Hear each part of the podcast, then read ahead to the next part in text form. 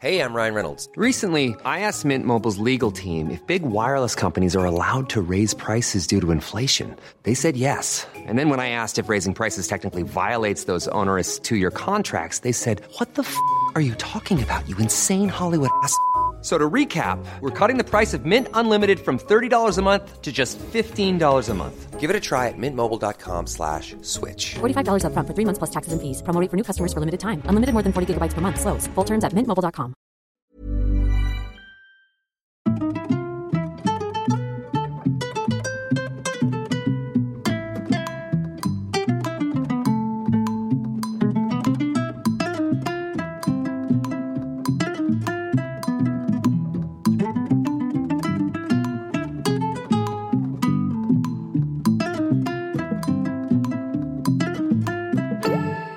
Hello les solos, bienvenue dans le premier podcast dédié aux mamans solo.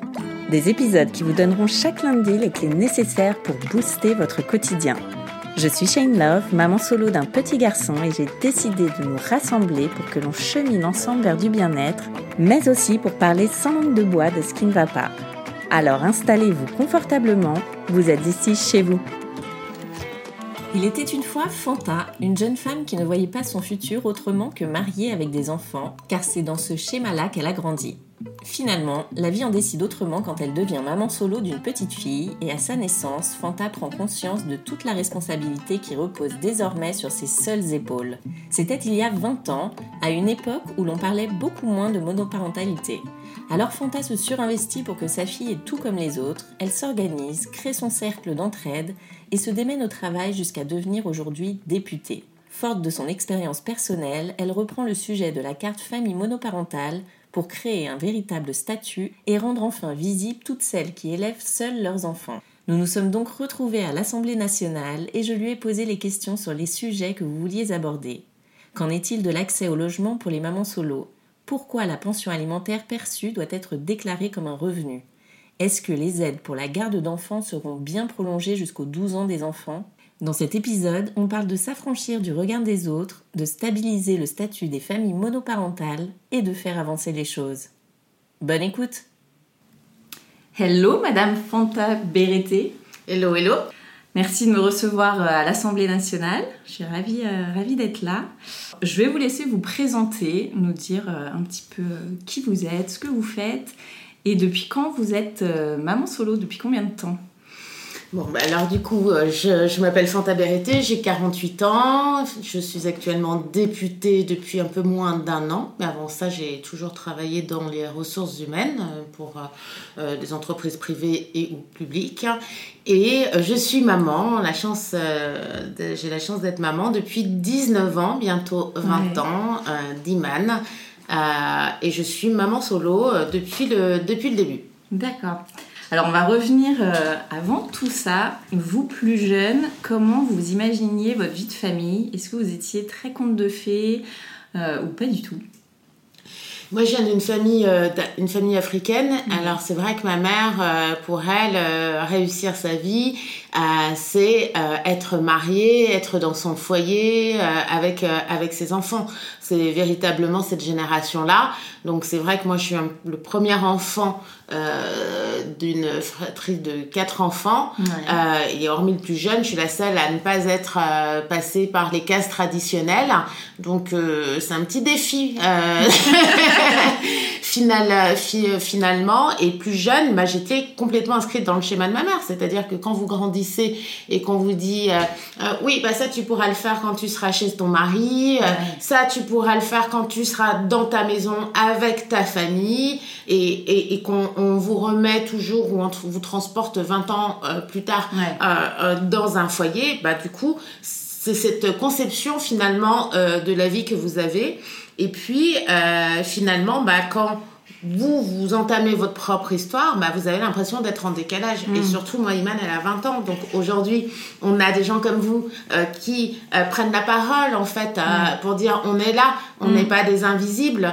on a tout un tas de communautés sur les réseaux sociaux. Mais il y a 20 ans, en fait, finalement, j'étais je me sentais en tout cas un peu seule.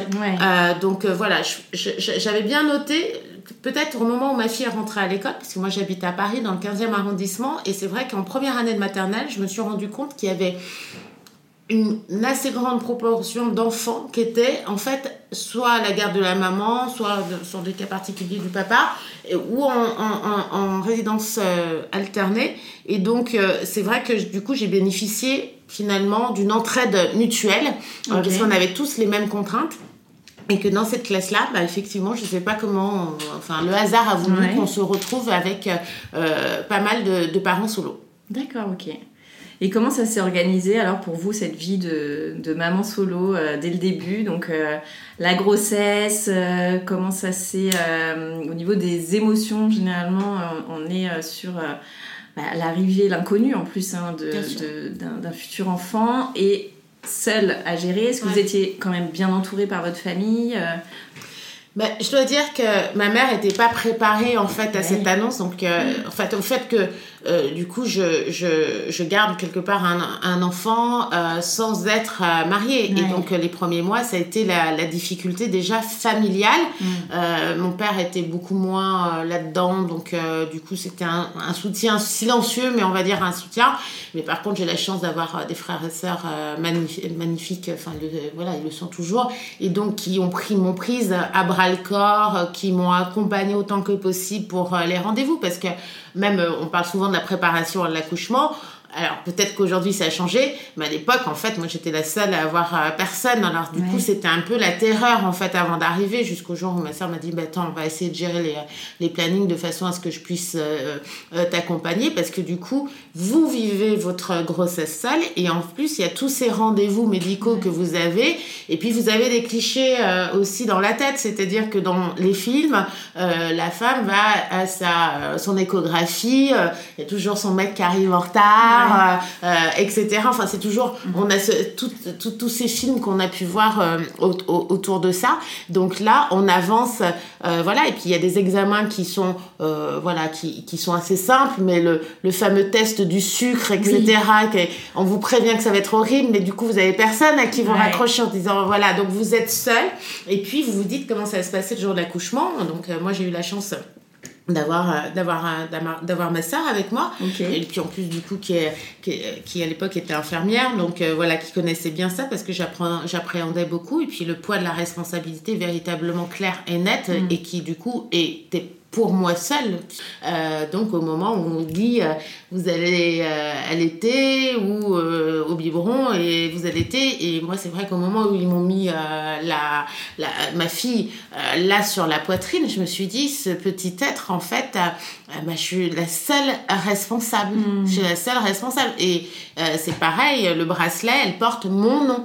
Et ça rien que le bracelet à l'hôpital, c'est tout un questionnement pour les gens qui sont autour. C'était un questionnement pour les gens de ma famille qui n'avaient pas trop euh, ah suivi l'histoire. Un questionnement pour mes tantes assez proches qui m'ont dit mais du coup elle porte ton nom, mais qui connaissaient en fait, euh, enfin mon, mon, ami.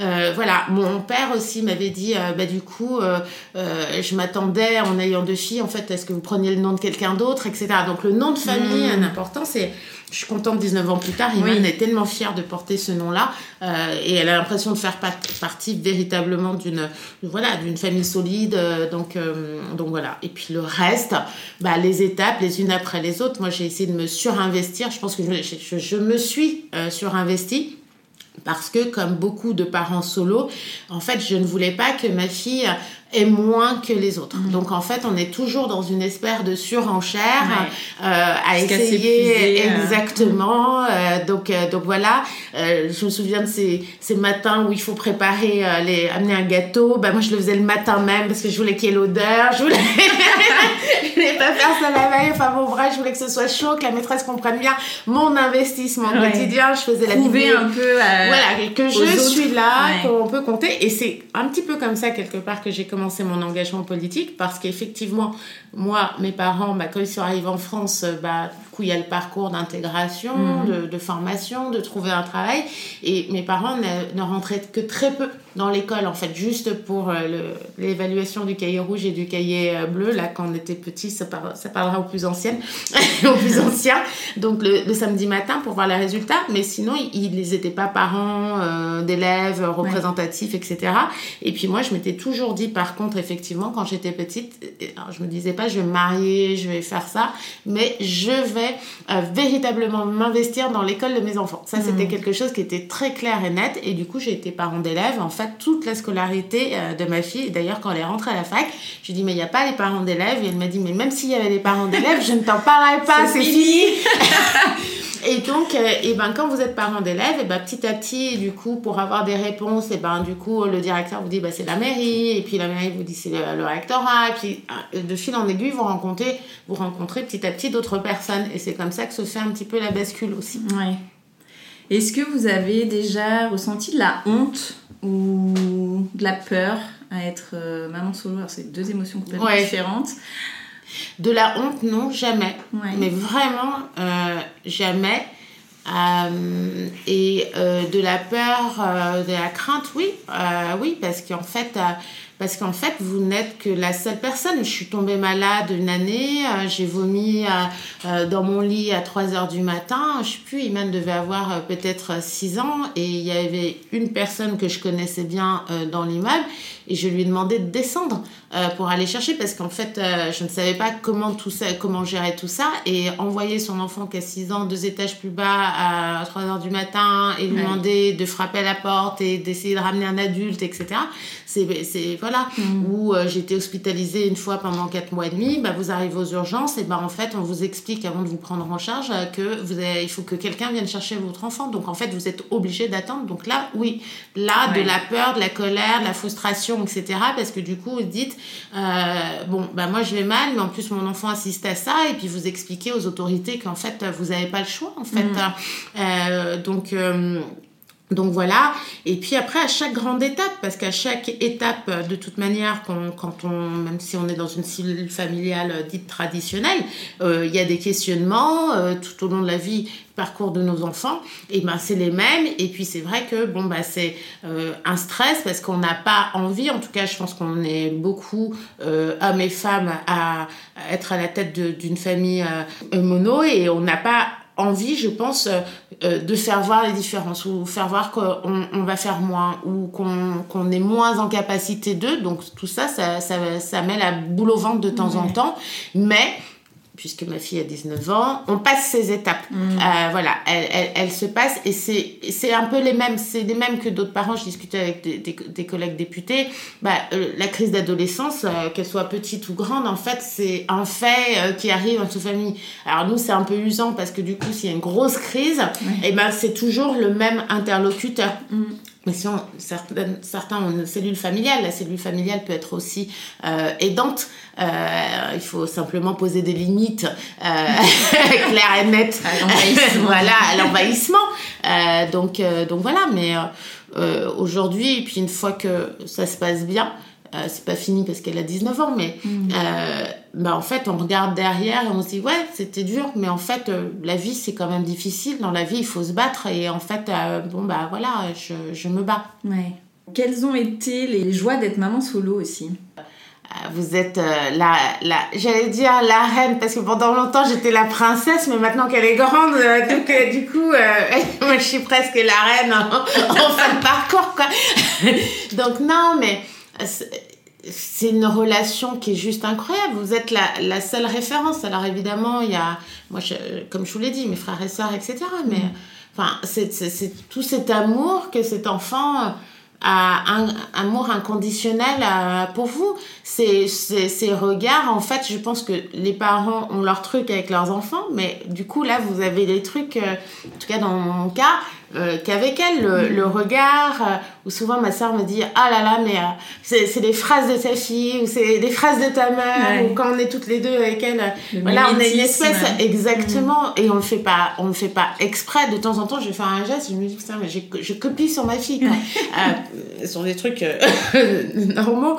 Euh, et c'est, euh, non, c'est la confiance euh, qu'on a l'une envers l'autre, c'est, euh, c'est, euh, voilà, c'est, euh, c'est- voilà, on est des bah, peut-être que ça va déranger quelqu'un, mais en plus que tu grandisses, plus on est des partenaires en fait, euh, quelque part. Parce que l'enfant prend conscience quelque part de, de, du, du fait qu'il a été élevé. euh, voilà, Aujourd'hui, j'ai envie de dire, pas, voilà, on est nombreux, donc, euh, donc voilà, je le dis moi-même, mais est élevé dans une cellule qui est pas la cellule traditionnelle et qui est en train de changer, et donc, euh, bah, euh, et prend conscience aussi de tout ce qu'on a fait euh, pour lui. Et moi, ma fille, elle me dit, toutes ces activités scolaires que tu m'as fait faire, euh, tous ces guides Paris à 0 euros que tu as achetés, on faisait les, plein d'activités, etc. T'étais pas obligé de le faire parce que moi, je connais des gens, en fait, qui ont leurs deux parents, ils font pas tout ça avec Ouais. leurs enfants, en fait. Donc, parce que justement, on en parlait au début, l'envie de toujours bien faire, pas de se laisser porter et se dire, en fait, c'est une merveilleuse aventure et je vais la vivre. C'est une merveilleuse aventure, je vivre. Tout n'a pas été, euh, voilà. Il y a eu des pleurs, des larmes, euh, euh, des prises de tête, euh, des gros doutes, mais, mais comme chez les autres, en fait. Sauf que là, bah, soit vous partagez pas, donc parfois vous avez effectivement la charge mentale euh, qui va exploser, soit parce que vous n'avez pas envie, comme déjà vous êtes, en tout cas moi dans ma cellule, celle qui à part, celle qui a eu un enfant, celle qui a eu l'enfant hors mariage, celle dont l'enfant ne porte pas le nom, une, fille, une jeune fille métisse qui était la première de la génération de notre communauté. Ouais. Maintenant ils sont, voilà, il y a de plus en plus de métisses Ouais. et d'ailleurs il s'avère que ma maman a six petits enfants, ils sont tous métis. Donc euh, voilà, mais ça aussi c'était euh, Ouais. les premières fois et c'est toujours un peu compliqué les premières fois. Vous avez ouvert les portes euh, Oui. aux frères et sœurs euh, aussi d'une certaine manière. Oui, oui, oui, Mm. oui, oui. Mais parce qu'en en fait, on parle d'il y a encore 20 ans. Bah, C'est qu'aujourd'hui, vous allez devant les écoles, vous vous rendez compte qu'il y a euh, quand même pas mal d'enfants métis. Mais il y a 20 ans en arrière, finalement, Mm. Euh, moins, en tout cas, euh, ou dans les plus petites villes. Et donc là, il s'est passé aussi à, à quelque chose. On accueillait deux classes de cinquième hier à, à l'Assemblée nationale. Et je les regardais, je me suis dit, mais quelle diversité C'est-à-dire que moi, j'ai grandi dans un collège où j'étais la seule minorité visible, où on était deux, euh, voilà. Ouais. Et là, dans une classe, ben, beaucoup de, de, de jeunes gens métis, métissés ou issus de la diversité visible. Et, et, et, et, et donc, donc voilà, il y a, il y, a, il y a tout ça aussi qui, qui- tout bouge. Mm, complètement.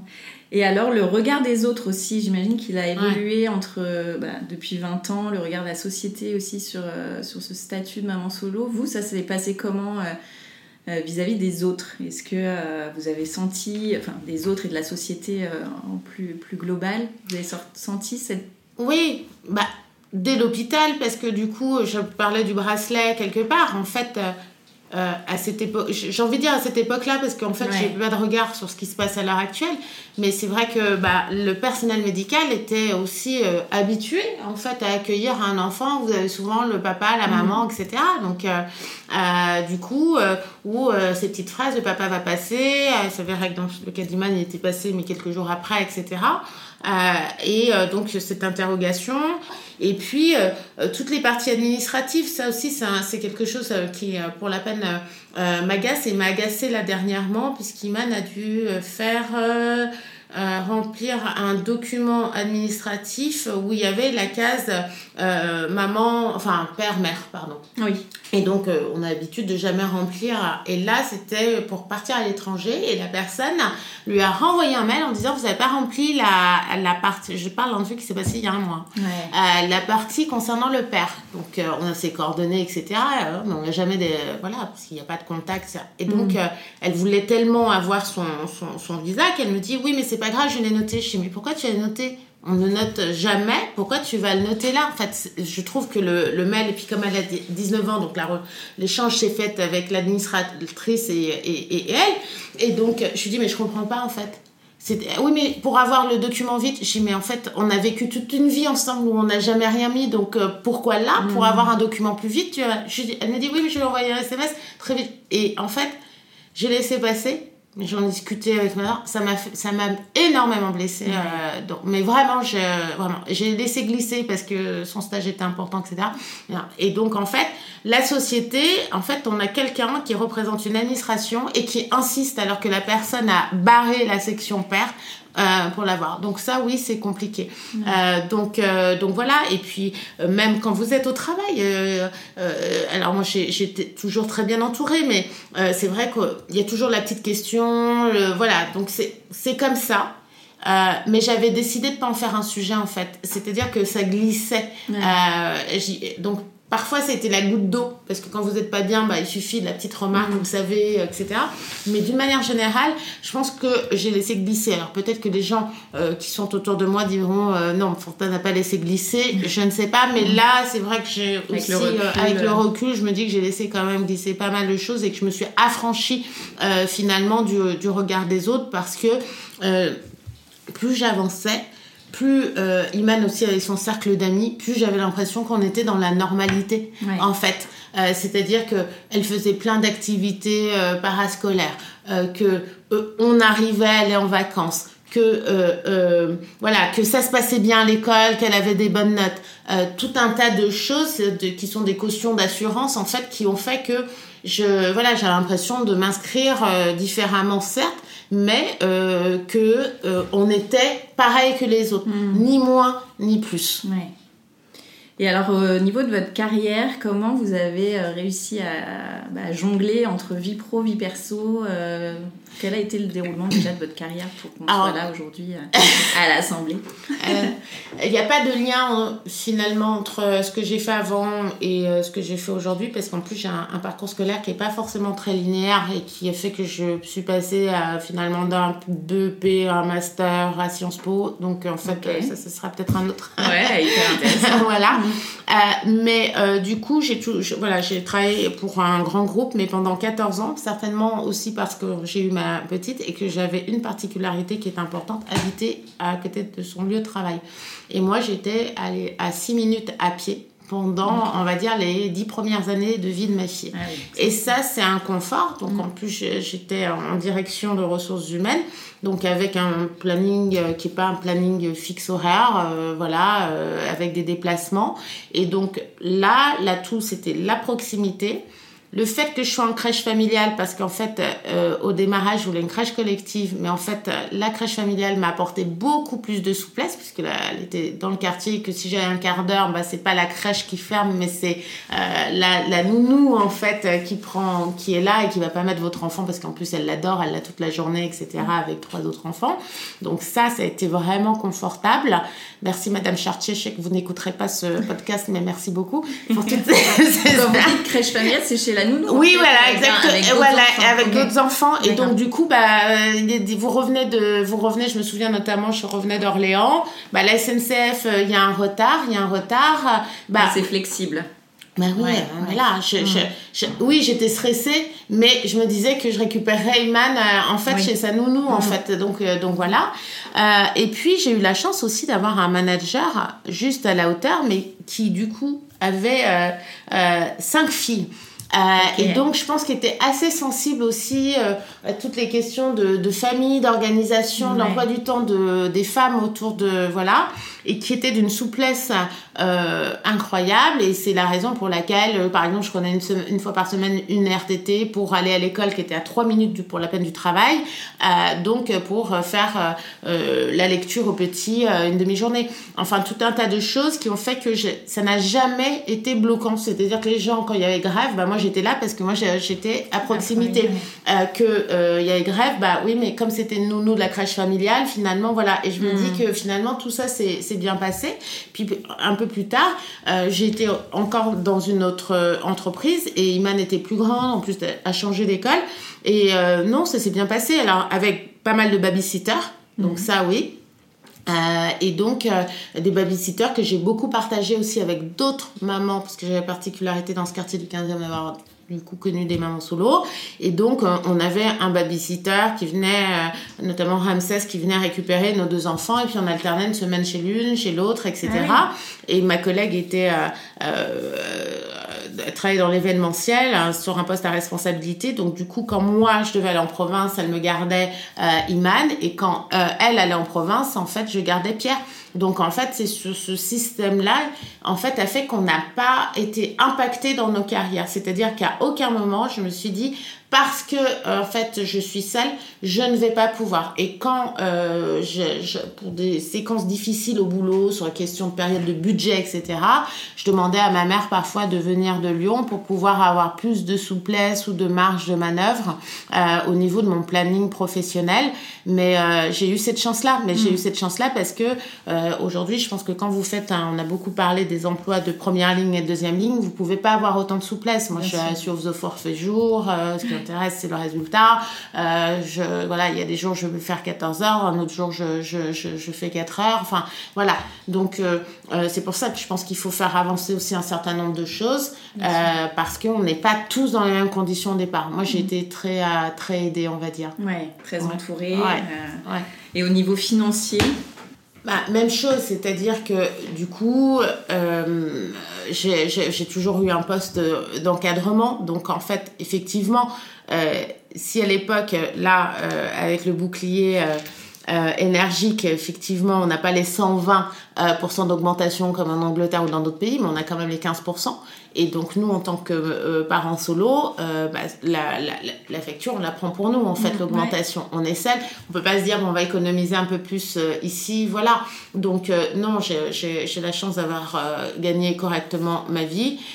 parce que je gagnais correctement ma vie et que j'ai voulu aussi faire faire plein de choses, voilà, à mes filles, bah, du coup, vous faites rentrer aussi dans un seul salaire beaucoup de choses. Parce qu'en fait, du coup, vous n'avez pas de système d'allocation, à part l'allocation par isolé, vous n'avez pas de système d'allocation familiale. À la cantine, vous payez le tarif qui est le plus élevé, etc., mm. etc. Sauf que vous avez véritablement un salaire et, un, mm. et euh, aussi un, un, appartement à Paris. voilà. Euh, donc, euh, appartement, enfin voilà, ce qui représente le plus gros des mm. dépenses, en fait, finalement, hein, pour des, des, personnes, on va dire d'une manière générale, dans notre situation. Donc là, c'est vrai que si j'avais été avec quelqu'un qui gagnait la même chose que moi, on aurait eu une toute autre vie, en toute sincérité. Donc, donc voilà. Mais euh, euh, on n'a on pas tout eu, Iman n'a pas tout eu, et tout comme quand j'ai été élevée, on, on était quatre enfants sur des salaires d'ouvriers. Et ça se faisait très bien. Mm. Oui, euh, on n'avait pas la paire de chaussures qu'il fallait avoir, mais ça a été le cas pour Iman. Et elle a beaucoup, d'ailleurs, elle gère beaucoup plus son argent, mieux son argent que moi, parce qu'en fait, effectivement, euh, elle, a conscience, on a, elle a conscience parce mm. qu'en fait, du prix des choses, euh, voilà, de ce que ça représente, euh, voilà, de comment, euh, bah, si on doit aller en vacances au mois de, au mois d'août, et ben en fait, c'est-à-dire qu'il faut qu'on commence à économiser nous assez assez tôt, de façon à avoir au moins une fois par par an une deux semaines de vacances sympas, etc. Donc mm. en fait, euh, euh oui, là encore, j'ai eu de la chance, mais je, mais j'ai, on s'est pas privé, mais il y a plein de choses qu'on a qu'on n'a pas faites euh, parce qu'on était dans cette situation-là. Mais euh, en même temps, euh, j'ai envie de vous dire, à partir du moment où vous avez effectivement un endroit où vivre et que vous n'avez pas, parce qu'il y a aussi toutes ces mamans, ces papas solo qui sont dans des situations de séparation difficiles et qui s'éternisent dans la durée et qui du coup psychologiquement sont jamais bien. Donc nous, on n'a pas eu ça, donc je me sens enfin, préservée. J'ai l'impression qu'on avait une bulle autour de nous un petit peu protectrice. Mm. Et je vois à peu près, puisque j'ai plein d'exemples hein. On a tous des histoires différentes, euh, euh, voilà, des, voilà. Mais il y a des choses plus simples, des parcours plus complexes. Euh, mais je pense qu'il faut se dire à chaque fois la bonne question comment je fais pour essayer que ça n'impacte pas trop mon enfant quand il est jeune, pour pas qu'il en garde des séquelles plus tard en fait. Mm. Et alors, euh, c'est la raison pour laquelle je vous ai euh, contacté euh, notamment, votre histoire perso évidemment, et le fait que vous souhaitiez créer la, fameuse carte pour les familles monoparentales, donc celle qui équivaut finalement à celle pour les familles nombreuses. effectivement. Comment c'est venu ça bah, cette histoire de carte euh, parents solo, en fait, c'est. Euh, tout le monde en parle depuis euh, plus d'une décennie. donc, que ce soit les l'Union familiale nationale des familles, aux blogueurs, etc. Donc, c'est quelque chose qui revient. Et, et, en fait, en regardant ce qui avait été fait, notamment pour les familles solo, je me disais, mais en fait, on a posé ça fiscalement, on a, on a fait ça pour, euh, pour, pour, les enfants, etc. Mais on, en revient toujours au même, la carte. Mm. C'est-à-dire que tout le monde, euh, voilà. Donc, je me suis dit, on va créer la carte. Euh, donc effectivement, euh, il y a quelques semaines, j'ai annoncé la création de la carte, en fait, euh, qui permettra, en tout cas qui a vocation à faire en sorte que collectivités, entreprises, associations puissent s'engager plus facilement en facilitant, puisque l'objectif c'est véritablement la reconnaissance, mais toute la magie du travail parlementaire, c'est aussi le fait de faire avancer sa question. Donc, euh, du coup, j'ai posé ça. J'étais contactée par pas mal, euh, pas mal de gens. J'ai beaucoup euh, aussi échangé. Je, vous disais, je lis aussi tout ce qu'on m'envoie. Donc, parfois, les gens me disent, mais vous n'avez pas encore répondu. L'actualité est très dense, donc en fait, on fait. voilà, mais je finirai par répondre à tout le monde. et là, je suis plus d'ailleurs sur. D'abord, puisqu'une loi, il y a plusieurs articles, la stabilisation du statut de famille monoparentale. Euh, ça, j'en ai pas reparlé, mais je pense qu'on va arriver là. Parce que euh, ce qui importe, c'est tout ce qu'on va pouvoir donner dans le temps. On est dans une période où on ne peut pas donner tout à tout le monde ou sur une catégorie pour des questions budgétaires, pour des questions, voilà, euh, des questions politiques, parce que c'est vrai que par exemple moi j'ai beaucoup parlé des mamans, mais j'ai reçu du coup pas mal de mails de papas et mhm. de collectifs de papas, vous voyez, donc des mots très ouverts. Ah bah l'idée c'est pour les parents solo. Hein. Exactement, mais c'est vrai que moi, comme un euh, mais voilà après, exactement, mais euh, comme c'est mon expérience, etc. Mhm. C'est vrai que je, souvent je disais maman, etc. Oui et donc, en fait, je me suis... Voilà. Et, euh, et du coup, euh, je pense que là, le fait des discussions que j'ai avec, euh, avec les uns les autres, c'est la véritable stabilisation d'un statut. Parce que le statut permet, comme pour le statut des aidants qu'on a créé donc, lors du, de la, du précédent mandat, en fait, ensuite, d'inclure la catégorie en fait, dans les différentes dans les différentes politiques publiques. C'est-à-dire que la carte au moment où euh, elle est sortie selon les conditions définies par la loi, un des ministères la charge avec euh, une réduction SNCF, je ne suis pas trop là-dessus, mais avec quelque chose, et puis ensuite chacun prend sa part, etc. Si j'ai la création d'un statut, la plus grosse différence, c'est que comme pour les aidants, à chaque fois que j'ai une loi en fait qui va concerner, qui peut concerner différentes catégories de personnes, je peux inclure en fait le statut de la monoparentalité. Et par exemple, dans le cadre des aidants, euh, effectivement, quand on a créé le statut, les gens disaient oui, mais enfin bon, etc. Sauf que tout le monde avait des aidants autour de soi sans véritablement savoir, etc. On a mis, euh, je ne sais plus quelle était euh, la dotation initiale, en tout cas, euh, pour quand on a créé pour en parler. Mais ensuite, par exemple, sur le texte sur la retraite, mm. vous avez les aidants. Vous avez, voilà, parce que du coup, ils sont définis, ils sont dans un périmètre que tout le monde connaît, et donc c'est beaucoup plus simple d'en parler. Et donc, euh, du coup, c'est vrai que, vous voyez, j'ai déposé, j'ai fait ces interviews, et plus j'avance, plus je me dis, en fait, je vais rajouter un article au-dessus de, de, ça, et je vais stabiliser, en fait, le, le finalement, le, le, statut, mhm. et ensuite, une dotation, mais ça voudra dire que, par exemple, eh ben, au prochain budget, à partir du moment créé, on peut avoir aussi donc quelque chose qui dit que les familles monoparentales, etc., elles sont bien définies, elles sont bien entourées.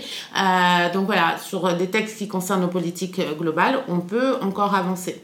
Donc voilà, donc il y a, y, a, y, a, y a toutes ces, ces, ces, ces, choses-là. Euh, et c'est important de, voilà, de, de, pouvoir dire oui, les collectivités peuvent participer et qu'on n'a pas envie d'apporter tout son jugement de divorce ou tous ces documents en lien avec la, la CAF en fait euh, auprès euh, du maire ou de son adjoint pour bénéficier de telle ou telle chose. Et euh, je l'ai dit, en plus, ce ne sont pas des, ce ne sont pas des des c'est pas mon parti qui a mené ces mesures-là, mais Marseille et Montreuil ont, ont démontré en 2022 et en 2023 que les collectivités pouvaient aller bien plus loin. Euh, donc, euh, et avoir un des budgets euh, affectés, deux avoir au-delà de tout ce qui est aide gouvernementale et tarification de la mairie qui avec le quotient familial, encore des mesures complémentaires parce qu'on vient appuyer sur la particularité que représentent ces familles. Et donc donc les collectivités d'un côté, les entreprises effectivement il y a la charte de la monoparentalité qui est notamment poussée par Nathalie de Courcy qui n'avait pas été reprise et mise en euh, reprise depuis une dizaine d'années euh, et donc c'est une charte en fait euh, voilà que un certain nombre de grands groupes avaient signé en disant bah nous en fait on, on, s'engage à avoir une politique RH plus vertueuse pour ces familles là donc Nathalie travaille actuellement et d'ailleurs sur la fin de son travail. Et donc d'ailleurs je serai marraine de cette charte là l'idée c'est voilà de sensibiliser encore les entreprises de façon à ce qu'elles puissent en de leur CSE ou de leur politique RH ou politique d'attractivité aussi des talents ou euh, des personnes, proposer des, des dispositifs spéciaux pour ces familles-là. Et c'est vrai que certaines personnes me disent euh, oui, mais du coup, euh, on va les stigmatiser. Mais en fait, moi, cette stigmatisation-là ne me pose pas de problème. En fait, aujourd'hui, quand on parle de quelqu'un qui touche le RSA, est-ce que c'est pas stigmatisant? En fait, je préfère être dans une autre case et avoir ma carte parent solo, euh, voilà, c'est pas stigmatisant. Euh, moi, j'ai toujours travaillé pour des grands groupes et eu une grande liberté, mais j'ai des collègues qui habitent, enfin des, copines d'enfance qui habitent en, province, et euh, un jour on discutait des vacances et elle me dit oui, mais il faut que j'attende véritablement l'autorisation de mon employeur, et puis ensuite il faut que ça matche avec les congés de mon époux. Enfin, c'est vrai qu'en fait, moi, j'ai pas connu tout ça, donc le match des vacances, etc. et tout. Et c'est vrai que du coup, dans des petites structures, parfois le jeu des vacances ne serait-ce voilà est compliqué mais si vous êtes parent solo que ce soit à temps plein ou même à temps partiel la semaine de vacances elle est importante en fait mm. parce que c'est la semaine où vous avez voilà et ben le fait est-ce qu'on n'a pas le droit de dire ou la question la société peut se poser la question de on traite en priorité euh, nos 20% de parents solo et on voit quelles sont les dates qu'ils demandent parce qu'en fait ils ont euh, plus de contraintes. Donc moi ça je je, je, je l'affirme. Je pense que c'est comme pour tout. C'est-à-dire que pendant des années on a été véritablement des invisibles. Euh, il y a les mentalités changent, il y a des études sociologiques, on commence à avoir des chiffres, on a la chance d'avoir aussi euh, de la société civile qui, de par les blogs, des bouquins, etc., commence véritablement à poser euh, les choses, mais je pense que du coup, il faut accélérer. Il y a des choses il y a l'action du gouvernement, mm. mais il y a l'action de toute la société. Sur la politique handicap, je prends un autre, voilà. La politique handicap, qu'en 2005, le gouvernement euh, fait une loi qui concerne les 6% d'entreprises en milieu ordinaire, en fait, la question, c'est que le texte est tellement puissant à ce moment-là qu'il y a aussi l'interrogation de toute la société. Et d'un coup, effectivement, on a des gens, par exemple au monoprix des caisses, qui sont avec des, des handicaps visibles, euh, des gens qu'on ne voyait pas. Et on s'est dit d'un coup, mais où étaient tous ces gens-là? Non, euh, bah, du coup, c'est comme euh, pour nous. au bout d'un moment, il faut aussi sortir du tiroir et on n'est pas en plus... On, 80% d'entre nous euh, euh, sont des femmes et on n'a pas l'habitude et on n'aime pas s'apitoyer. Donc en fait, on va pas aller euh, chercher une famille monoparentale sur les jours enfants malades. moi, je n'ai jamais croisé dans mes copines etc., des gens qui étaient dans l'abus. En fait, vraiment, on les prend et parfois, en plus, quand moi comme d'autres, on cherche d'autres solutions, mmh. beaucoup plus d'alternatives parce qu'on a toujours ce même disque de chercher une solution. Oui, moi, de faire bonne figure. Exactement. moi, dans euh, l'entreprise, dans une des entreprises dans lesquelles j'étais, j'avais toujours enfants malades, mais je pense que j'en ai pris très peu. Ça ne veut pas dire qu'Iman n'a pas été malade. Ça veut dire que j'ai toujours demandé à ma sœur de venir, euh, etc. Pour une question de travail, mais aussi parce que de confort, euh, d'avoir l'esprit tranquille, voilà. Donc, je pense qu'aujourd'hui, par exemple, ce nombre de jours, en fait, il est disparate d'une entreprise à une autre. Donc, je comprends aussi les raisons. je dis pas qu'il faut imposer 12 jours à tout le monde, mais en fait, si on veut avoir une politique plus vertueuse envers un certain nombre de, de personnes. Et le fait d'avoir, de prendre en compte les familles monoparentales tire l'ensemble, en fait, euh, finalement, des droits des uns et des autres vers le haut. C'est toujours ça. Si jamais vous faites un, un ascenseur euh, pour euh, les personnes handicapées au métro Assemblée nationale, je crois qu'il n'y en a pas, je, je suis sûre qu'il n'y en a pas, bah du coup, c'est pratique pour la dame qui habite ici et qui va peut-être descendre plus régulièrement donc dans le métro c'est pratique pour celui qui s'est cassé la jambe à un moment donné, c'est pratique pour les parents qui ont une poussette qui est bien lourde. Donc en fait, c'est aussi ça, c'est faire avancer les droits aussi sur une catégorie, permet de se questionner sur l'ensemble de nos pratiques. Mm. Et pourquoi depuis euh, tout ce temps, si peu de choses ont été faites euh, pour les familles monoparentales? Souvent, je me dis que on garde ça encore un peu sous le tapis, alors que les chiffres explosent hein, clairement et ça va pas aller en s'amenuisant. Hein, ça va faire qu'augmenter les familles monoparentales, les divorces, euh, les séparations.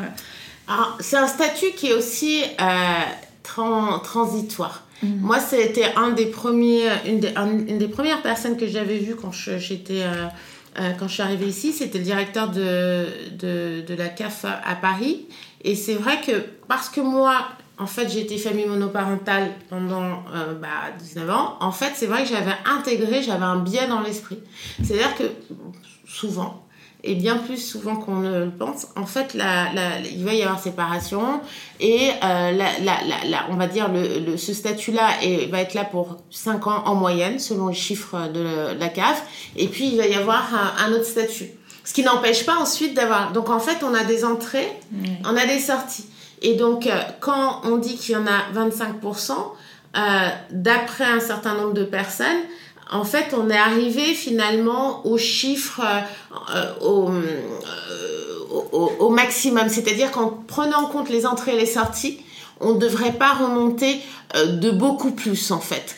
Alors, la, question qui se pose aussi pour les mamans solo, c'est justement ces sorties. Est-ce qu'il y a vraiment une sortie? Parce que l'État considère que quand on se remet en couple, par exemple, les aides pour les, les enfants diminuent puisqu'il y a un nouveau conjoint qui n'est pas du tout mm.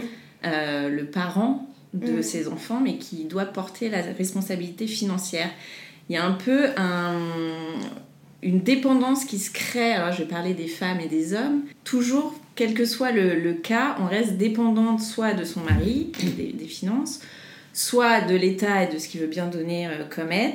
Et si on reconstruit, donc si on construit une nouvelle vie euh, de famille recomposée, on retombe dans une dépendance de, son, de ce nouveau conjoint. Et ça, c'est vrai que c'est assez perturbant. Euh, c'est assez perturbant, mais. Parce qu'il n'y a pas euh, vraiment de sortie finalement. Maman solo, on l'est euh, pour toujours, quoi.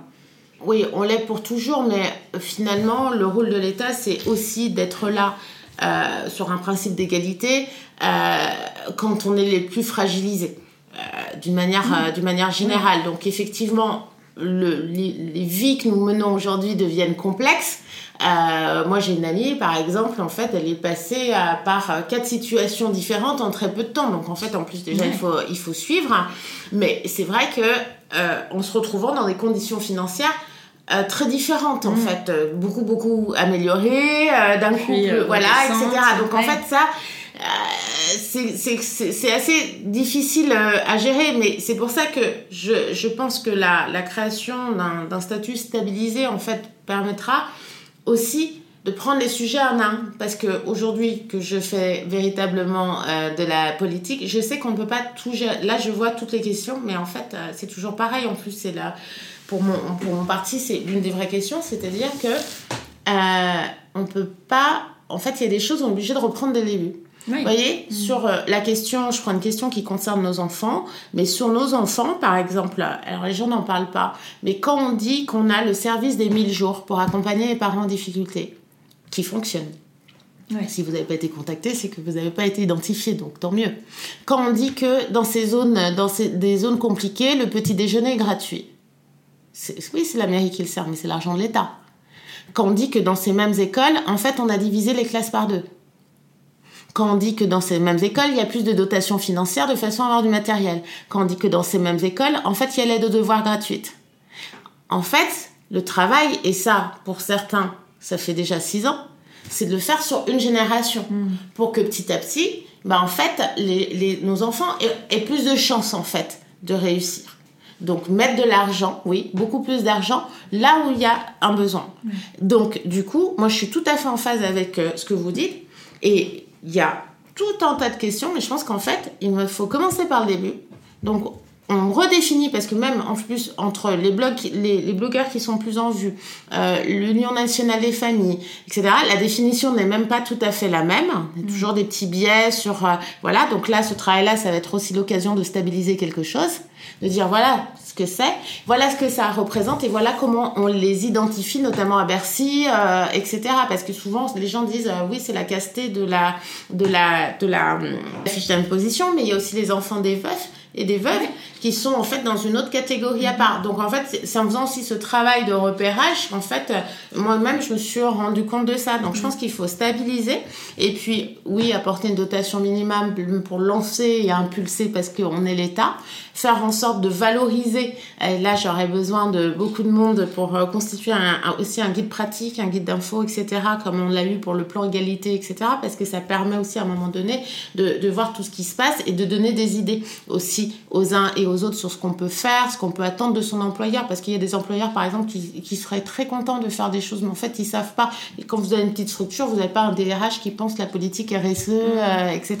Et donc, euh, donc voilà, donc je pense que oui, il y a toutes ces situations-là, il y a question aussi de euh, voilà d'imposition sur les pensions, etc. Mais je pense Oui. qu'il faut commencer. Là, si je fais une PPL, et ça reste une PPL, pas un texte de l'État, c'est mon- texte. Donc Ouais. vous avez vu, je pense que ça fait 15 jours qu'on vous parle de la différence entre un texte porté par le gouvernement et un texte porté euh, par un député, avec notamment donc le cas du texte retraite de Monsieur de Courson, qui est doté donc de, enfin qui était doté de 15 milliards d'euros. Ça ne se fait pas en fait, ça ne fonctionne pas comme ça. Donc en fait, là, sur, sur tous les textes qui passent et qui se passent bien, puisque je vais aussi travailler de manière transpartisane, parce que je pense que dans certains territoires, on a des députés qui sont pas ma force politique, mais qui ont des choses à dire. Euh, donc il faut euh, trouver un consensus. Et l'important c'est euh, la création du statut, c'est la carte euh, dématérialisée, donc matérialisée, oui dématérialisée mais matérialisée finalement, et, euh, et le fait voilà d'en parler, d'en parler, d'en parler et de rendre plus visible pendant un moment pour mettre sur la rampe et que ce soit moi sur le reste de mon mandat ou d'autres députés pourront à chaque politique politique se poser la question de comme pour les aidants, comme pour les handicapés, comme pour et bah et les familles euh, et nos familles monoparentales. Et vous pensez que ça va être mis en place euh, assez rapidement? Est-ce que c'est quelque Alors j'ai un euh, accord de principe là-dessus, parce qu'il y a, y, a, il y, a, il y a une queue à l'Assemblée Ouais, bah nationale sur les textes. Nous, on n'a pas trop de visibilité là-dessus. et- On, a 500, on est 577 députés, donc euh, Mm. déjà, si chacun des députés Chacun souhaite, a- a- a souhaitait faire passer un texte, donc Ouais. déjà, même dans les 5 ans, je suis pas sûre euh, voilà, qu'on pourrait tenir. Donc moi, j'ai un accord de principe avec euh, donc, ma présidente de groupe qui définit en fait, euh, voilà, sur un passage du texte, donc lors de la prochaine semaine transpartisane, parce qu'il n'y en a pas avant, puisque normalement, on finit de siéger le 30 juin. Donc euh, là, on a pas mal de textes qui vont passer, notamment sur le partage de la valeur, euh, voilà. Ensuite, on va être en session extraordinaire, donc pour terminer un certain nombre de dossiers qui ont été commencés entre les passages euh, donc à la chambre haute, etc. Et on revient en fait, euh, donc on n'est pas là en août. En septembre, on est en circonscription. Et donc ensuite, on arrive au mois d'octobre et arriveront donc la planification. C'est à ce moment-là que normalement, euh, donc la semaine transpartisane sera plutôt fin, au, fin octobre et qu'il devrait être inscrit. D'accord. En tout cas, je Mais s'il ne l'était pas, je trouve que ça serait bien de le faire en octobre parce que je trouve que euh, justement, on est encore dans la rentrée scolaire, etc. Et que du coup, je trouve que hum, certains peuvent encore s'en saisir pour faire des choses. euh, voilà, on, on gagne un an et si jamais il est là, bah, ça veut dire que même au niveau des tarifs des associations ou des budgets euh, 2024 euh, d'un certain nombre de collectivités, ils ont le temps en fait d'agir en fait pour que ce soit véritablement euh, pris à corps. Et, et, et, et non, j'ai reçu, l'important c'est aussi d'avoir le soutien des, euh, des ministres. Oui. Donc, il y a Vous avez le sentiment qu'il y a beaucoup de monde à- au sein de la politique qui prend ce sujet ou Alors, je, encore je- euh, trouve, je trouve qu'on a eu de, de bons retours, que ce soit par exemple la ministre de l'égalité, qui est pas la ministre, qui sera pas la ministre au banc, mais euh, qui en parle, parce qu'en fait, il y a un impact aussi sur, les salaires, euh, sur les salaires, sur le, sur le, sur le, le travail, etc. Donc, c'est aussi des sujets qu'elle porte. Donc, il m'en a parlé, qui m'a dit excellente idée, on sera derrière, etc. Il y a des gens, euh, il y a déjà le ministre en charge et son équipe, donc Monsieur Jean-Christophe Combe, ils sont partants. évidemment, bah, sur ce type de loi, on voit aussi avec Bercy, puisque là, l'idée c'est de, de, bien sanctuariser la population qui est concernée. Donc, très, très content également, euh, ma présidente de groupe, et puis des ministres aussi qui m'en parlent et qui sont pas du tout euh, du, euh, du par exemple Agnès Pannier-Runacher, j'étais territoire de progrès avec son colloque la, la, semaine dernière, le week-end dernier, qui m'en a parlé, qui a fait en sorte qu'on en parle, et donc vous avez toute une salle qui applaudit l'initiative. Donc oui, il y a de l'envie. À partir du moment où il y a de l'envie, les choses peuvent se faire, et puis c'est surtout qu'il y a d'autres députés qui ont envie de m'accompagner. Donc moi, dans ma famille politique, mais par exemple, on parlait de Lyot euh, pendant 15 jours, mais les députés de Lyot sont partants, notamment M. Servat, puisqu'en plus il vient d'un territoire d'outre-mer. Euh, et donc il y a encore une réalité qui est différente, mm. puisque le chiffre qu'il m'avance, c'est 40% des familles qui sont touchées. Donc en fait, lui connaît bien euh, l'exercice, c'est ce qu'il portait de loi hier. La, difficulté pour un député de porter tout un arsenal de choses, mais il est bien conscient qu'il faut commencer par quelque chose. Donc voilà, et je pense que dans la sensibilité, on va dire, de gauche, euh, je n'aurais pas de difficulté mm. majeure à trouver euh, des personnes qui soient en capacité de m'aider à porter et aussi de relayer, parce que moi je vais faire poser la première pierre, et il va falloir aussi les uns les autres, tout comme c'est le fait, encore une fois, pour les catégories de personnes qui sont considérées comme handicapées, reconnues en tout cas comme handicapées, comme aidants, etc., euh, etc. Ouais, il faut créer un gros mouvement. Ouais. Ou une petite révolution. Euh, oui, voilà. Et puis les, les, choses se font petit à petit. C'est voilà, les choses se font petit à petit. Alors véritablement, après, il y a des moments où il faut accélérer. Donc euh, là, c'est ce qu'on va tenter de faire. Et puis euh, ensuite, on, on, on, continuera. Ouais. Il y avait justement, donc j'ai posé des questions à la communauté des, des solos ouais. sur les sujets justement où elles aimeraient que ça accélère. Et il y a notamment l'accès au logement euh, pour les, les, mamans solo, soit des logements sociaux ou même des logements tout court, parce que c'est vrai qu'on arrive avec un dossier où on est seul. Mm. Euh, tous les couples passent forcément avant, hein, ça sécurise un peu. Bah, c'est dans le pri... Euh, oui, alors dans le privé, parce, que là du coup dans la même phrase vous parlez du logement social oui non c'est pour ça que je dis d'un point de vue des, du logement des logements sociaux mais aussi dans, dans, le privé pour les, les moyennes mm. classes bah il euh, y a une grosse question de manière qui est nationale sur le logement. Mm. Pas vous, enfin, c'est pas votre sujet, mais en fait, c'est, le logement, c'était le fil rouge de la, de la, semaine à côté, du, à côté de, de cette PPL euh, étant donné qu'il euh, il y avait les conclusions du Conseil national euh, en fondation, donc qui est censé avoir repensé tout ça. Euh, donc, du coup, je vais pas pouvoir véritablement avancer parce que moi, c'est moi mes questions. Sur une ville comme Paris, on a, on, a, on a, on a que très peu de logements. Moi, quand les gens m'écrivent, parce que je suis également élu local à Paris, je leur dis, je fais le courrier. Mais en fait, on est arrivé à un moment où tout le monde est en urgence. C'est-à-dire qu'en fait, en tout cas, sur ceux qui demandent un soutien, ils sont dans l'urgence. Il y a des gens qui sont moins dans l'urgence. C'est-à-dire qu'ils me disent, j'ai un 50 mètres carrés, mais j'ai euh, quatre enfants, etc il est bien situé, voilà, donc euh, on va moins, enfin, on va pas appuyer en priorité, mais parce que notre rôle c'est d'appuyer tout le monde, bien entendu, mais euh, effectivement, euh, il y a une question, et après, je pense que c'est pour ça, encore une fois, que je renvoie aussi à cette proposition de loi, c'est que la création du statut va interroger, permettre en tout cas les privés peut-être pas, mais sur tout ce qui concerne le logement social, de se poser la question de l'intégration effectivement d'une file. Mais je pour l'instant, je ne peux que supposer. En fait, euh, tout ça, va falloir qu'on le travaille. Donc, ça va prendre encore du temps. Moi, ce que je voulais, c'est contribuer de manière concrète, en fait, à euh, poser véritablement quelque chose et dire, en fait, on est en 2023. Nous, aujourd'hui, on est 25%, on est 83%. Voilà, on a toutes ces mamans qui sont euh, dans, dans une oui, dont les enfants sont, vivent en deçà du seuil de pauvreté et euh, pour bien grandir, la première chose, au-delà euh, de manger, c'est véritablement l'endroit où je dors, hein. Mm. qu'il soit euh, qu'il soit propre, qu'il soit sain.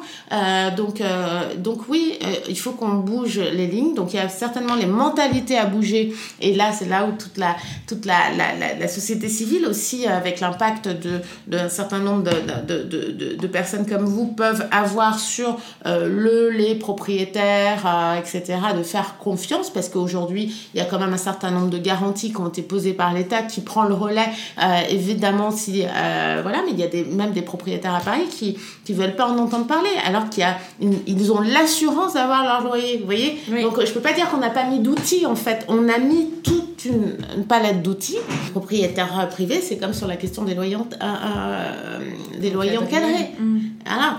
Euh, et, et, et moi, j'ai un- tout petit bien du côté de, de, de Lyon.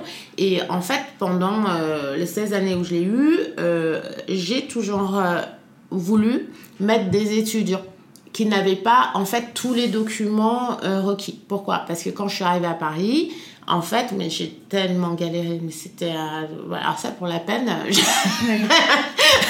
voilà. Non, mais parce que là, du coup, le, le fait de se dire je vais éventuellement dormir dehors si j'ai pas de solution, là, c'est un vrai coup de stress, quoi. Euh, et donc, du coup, je, je- voilà, je, je m'étais dit, bah, quand je pourrais, je, moi, je m'occuperai, enfin, en tout cas, je ferai en sorte. Et c'est ce que j'ai fait. Mais en fait, euh, c'est vrai qu'il y a, il y, a, il y a une crainte et que c'est une tension parce qu'il y a beaucoup aussi de gens qui investissent qui ont des euh, salaires juste normaux. En fait, tout le monde n'a pas. euh, voilà. C'est-à-dire que c'est un moyen d'épargner. Donc, à partir du moment où vous n'avez pas vos 400 euros par mois, c'est 400 euros qui sont sur votre budget et parfois, il ne tient pas. Donc, il y a toutes ces questions-là. Mais le logement, c'est une vraie question. Mais le fait d'avoir un statut me permettra aussi, à moi et aux autres, parce que je veux que tout le monde s'en empare, c'est pas mon truc à moi, euh, pourront aller plus facilement aussi vers le ministère euh, du logement en disant bon alors euh, du coup dans toutes vos discussions euh, concernant les familles monoparentales euh, qui sont bien identifiées maintenant qu'est-ce qu'on peut proposer à court à moyen et à long terme? Hmm. Et il y avait le sujet aussi de la garde qui devait être prolongée, des aides pour la garde euh, ouais qui devait être prolongée donc jusqu'aux 11 ans, 12 ans. euh. 12 ans dès le départ c'est pour la peine c'est une proposition que j'ai suivie. En fait quand la proposition a été faite c'était pour 2025 c'est-à-dire que quand vous arrivez avec un arsenal euh, de mesures qui quelque part coûtent aussi il faut préparer votre budget euh, c'est comme un budget familial. Euh, si vous me dites euh, dans dans trois ans je veux faire un tour de France à vélo avec mes enfants, je dis ça parce que j'adore ces histoires qu'on voit sur TF1 à 13h. voilà, sur ces parents qui euh, font un truc, euh, voilà, que, voilà, qui est vraiment. voilà. Bah, vous préparez un budget. Donc, le ministre l'avait annoncé. Un petit peu comme pour la prestation la source d'ailleurs, qui est quand même un truc euh, juste incroyable, qui est une vraie révolution qui va se passer.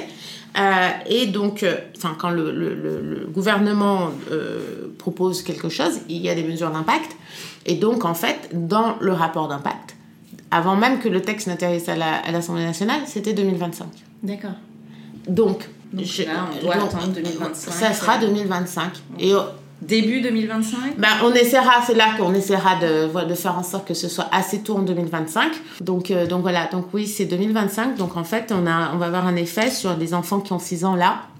Et euh, voilà, mais malheureusement, et d'ailleurs j'avais vu, je pense, euh, je sais pas si c'était sous euh, votre poste, etc. J'avais vu quelqu'un qui avait posé la question et j'avais j'avais repris contact avec le ministère pour m'assurer en fait que c'était bien dans le rapport euh, d'impact du démarrage. Donc c'est vrai que souvent c'est des documents qui sont denses, donc chacun prend l'information et c'est on parle souvent de responsabilité aussi du partage de l'information. Parce que du coup quelque chose qui est bien devient déceptif. Vous voyez? Euh, Voilà, et, et souvent c'est comme ça. Hein, Il y a des choses qui des sont... sujets urgents. Ex- en fait. ouais, Donc, ouais, euh, mais des urgences, il y, a- y, a- y, a- y en a eu. Et aujourd'hui, euh, par exemple, moi, j'ai beaucoup de copines parisiennes qui étaient dans des secteurs d'activité où, du coup, pendant la Covid, elles n'ont pas travaillé, mais pas du tout. Et elles ont eu leur 80% euh, de chômage. Euh, donc moi j'étais dans une situation euh, contraire, j'ai dû beaucoup beaucoup travailler mais parce que je travaillais pour les chambres du commerce et de l'industrie, le lien avec les entreprises était très fort. Et donc en fait, oui, il y a beaucoup d'argent qui a été investi, qui est investi, il y a des gros budgets, il y a des budgets qui prennent plus de place que prévu parce qu'il y a, il y a d'autres questions qui se, qui se posent. donc, donc voilà, mais en tout cas, euh, sur cette mesure-là, euh, elle est prévue en 2025 et effectivement, il faut qu'on essaie de faire en sorte que ce soit plutôt début 2025 ou en tout cas euh, bien, voilà, bien, bien, voilà, exactement, exactement, de façon à ce que toutes celles et ceux qui, qui, qui, puissent en, en, bénéficier puissent en profiter sur cette année-là. Et alors la dernière question, c'est, vous l'avez évoqué rapidement euh, tout à l'heure, c'est le sujet de l'imposition des pensions alimentaires perçues quand de l'autre côté elles sont défiscalisées euh, pour ceux qui, qui la donnent. Est-ce qu'il y a un projet par rapport à tout ça? Parce que les mamans solo trouvent ça quand même d'une injustice euh, sans nom de devoir euh, déclarer ça comme une source de revenus, ça leur enlève des aides en fait euh, aussi euh, sur ce qu'elles peuvent percevoir puisque c'est considéré comme un revenu. Alors, sur euh, l'imposition, oui, effectivement, vaste sujet qui a été repéré notamment euh, par euh, des députés modem lors du dernier budget. Donc, moi, j'ai prévu, parce qu'en plus, on, est situé à proximité, là, de refaire le point. je vais pas pouvoir véritablement donner des éléments aujourd'hui. J'entends, on a beaucoup de retours et je pense qu'il va falloir à un moment s'asseoir autour d'une table et véritablement se saisir et, et, et faire des annonces, d'ailleurs, dans un sens ou dans un autre, parce que en fait, l'important, c'est d'avoir aussi euh, donc euh, euh, une, une, réponse ferme. Voilà. pour finir, on va revenir sur vous, sur votre parcours en tant que maman solo. quel regard vous portez sur Fanta Bérété, il y a 20 ans, qui vit sa grossesse solo et tout le parcours euh, jusqu'à aujourd'hui qui porte euh, ce projet maintenant de, carte euh, famille monoparentale hmm. bah, je, suis émue en fait. je suis émue parce, que, parce que du coup, comme pour celles et ceux qui écoutent, cette carte, on en a parlé, on y a pensé, on l'a on imaginé. D'ailleurs, quand j'en discutais avec euh, les conseillers à Bercy, je me disais, mais euh, du coup, comment elle va être? Parce que nous, on voudrait euh, la faire imprimer depuis le site des impôts, mais du coup, du coup, elle sera moins jolie que la carte famille nombreuse. Et je ne sais plus à quoi elle ressemble, mais nous, on l'avait à la maison. Donc voilà, c'était un truc bleu, coloré, enfin bon, bref. donc non, je suis, je, je suis assez émue. Après, je sais que j'ai des heures de travail devant moi. Euh, mais euh, le fait de partager d'ailleurs euh, comme ça, c'est ça donne toujours un, un, petit coup de carburant parce que du coup on se dit bah c'est normal, il faut que j'avance et même s'il y a des choses qui me sont moins simples, il faut atterrir, il y a une attente derrière. Et puis c'est surtout que j'ai une pensée assez émue pour ma fille parce que je je, elle a 19 ans, donc moi, elle a, passé à majorité, je l'accompagnerai toute sa vie. Vous savez tout, tout ce que c'est que d'être parent, c'est pour toujours, mais euh, je la trouve euh, merveilleuse. Je trouve qu'elle est, euh, elle est bien dans son temps et elle est, voilà, elle est magique. Et chacun d'entre vous dira que son enfant est magique et c'est tout à fait normal. Mais parfois, je la remercie d'être elle, parce qu'en fait, il y a des trucs qu'on ne sait pas en génétique. C'est-à-dire parfois je regarde, je me dis bon nous on s'en est pas trop bien sorti. Excusez-moi, je suis vraiment une.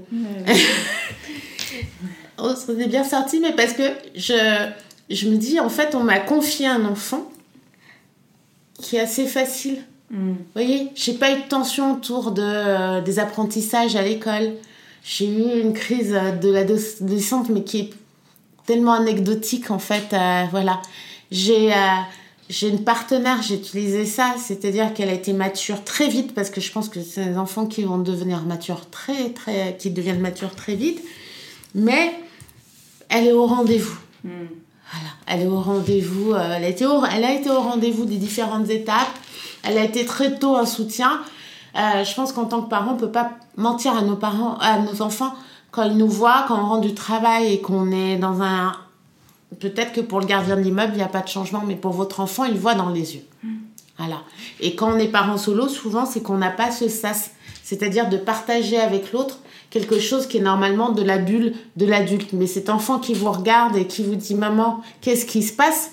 Bah, vous allez minorer parce que c'est sa place d'enfant, que voilà, mais qui a du coup euh, une inquiétude pour vous et, donc voilà, et qui a envie que vous soyez toujours bien, etc. Donc oui, c'est surtout je voilà, elle me touche tellement et je, suis fière et je me dis, bah, j'ai contribué un peu, mais c'est parce qu'elle était euh, cette combinaison euh, magique euh, qui est devenue, voilà, Iman. Merci beaucoup. De rien. Merci d'avoir écouté cet épisode, j'espère qu'il vous a fait du bien. Si c'est le cas, n'hésitez pas à mettre 5 étoiles sur votre application podcast préférée et à en parler autour de vous. Ce petit geste m'aidera beaucoup à faire connaître Hello Solos. Je vous souhaite à toutes une très belle semaine et vous donne rendez-vous lundi prochain pour un nouvel épisode. En attendant, direction Instagram sur le compte hello.solos pour retrouver la communauté décomplexée des mamans overbookées.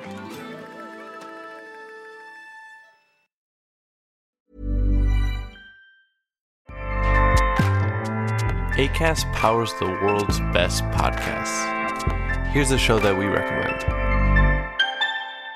Hi, I'm Jesse Cruikshank. Jesse Cruikshank. I host the number one comedy podcast called Phone a Friend. Girl, let's phone a friend. Not only do I break down the biggest stories in pop culture with guests like Dan Levy and members of InSync, I do it with my own personal boy band singing jingles throughout because it's my show. It's your show, girl. New episodes of Phone a Friend. Yeah. Drop Thursdays wherever you get your podcasts. So work it, girl. Yeah, work it. Okay, that's enough. ACAST helps creators launch, grow, and monetize their podcasts everywhere. ACAST.com.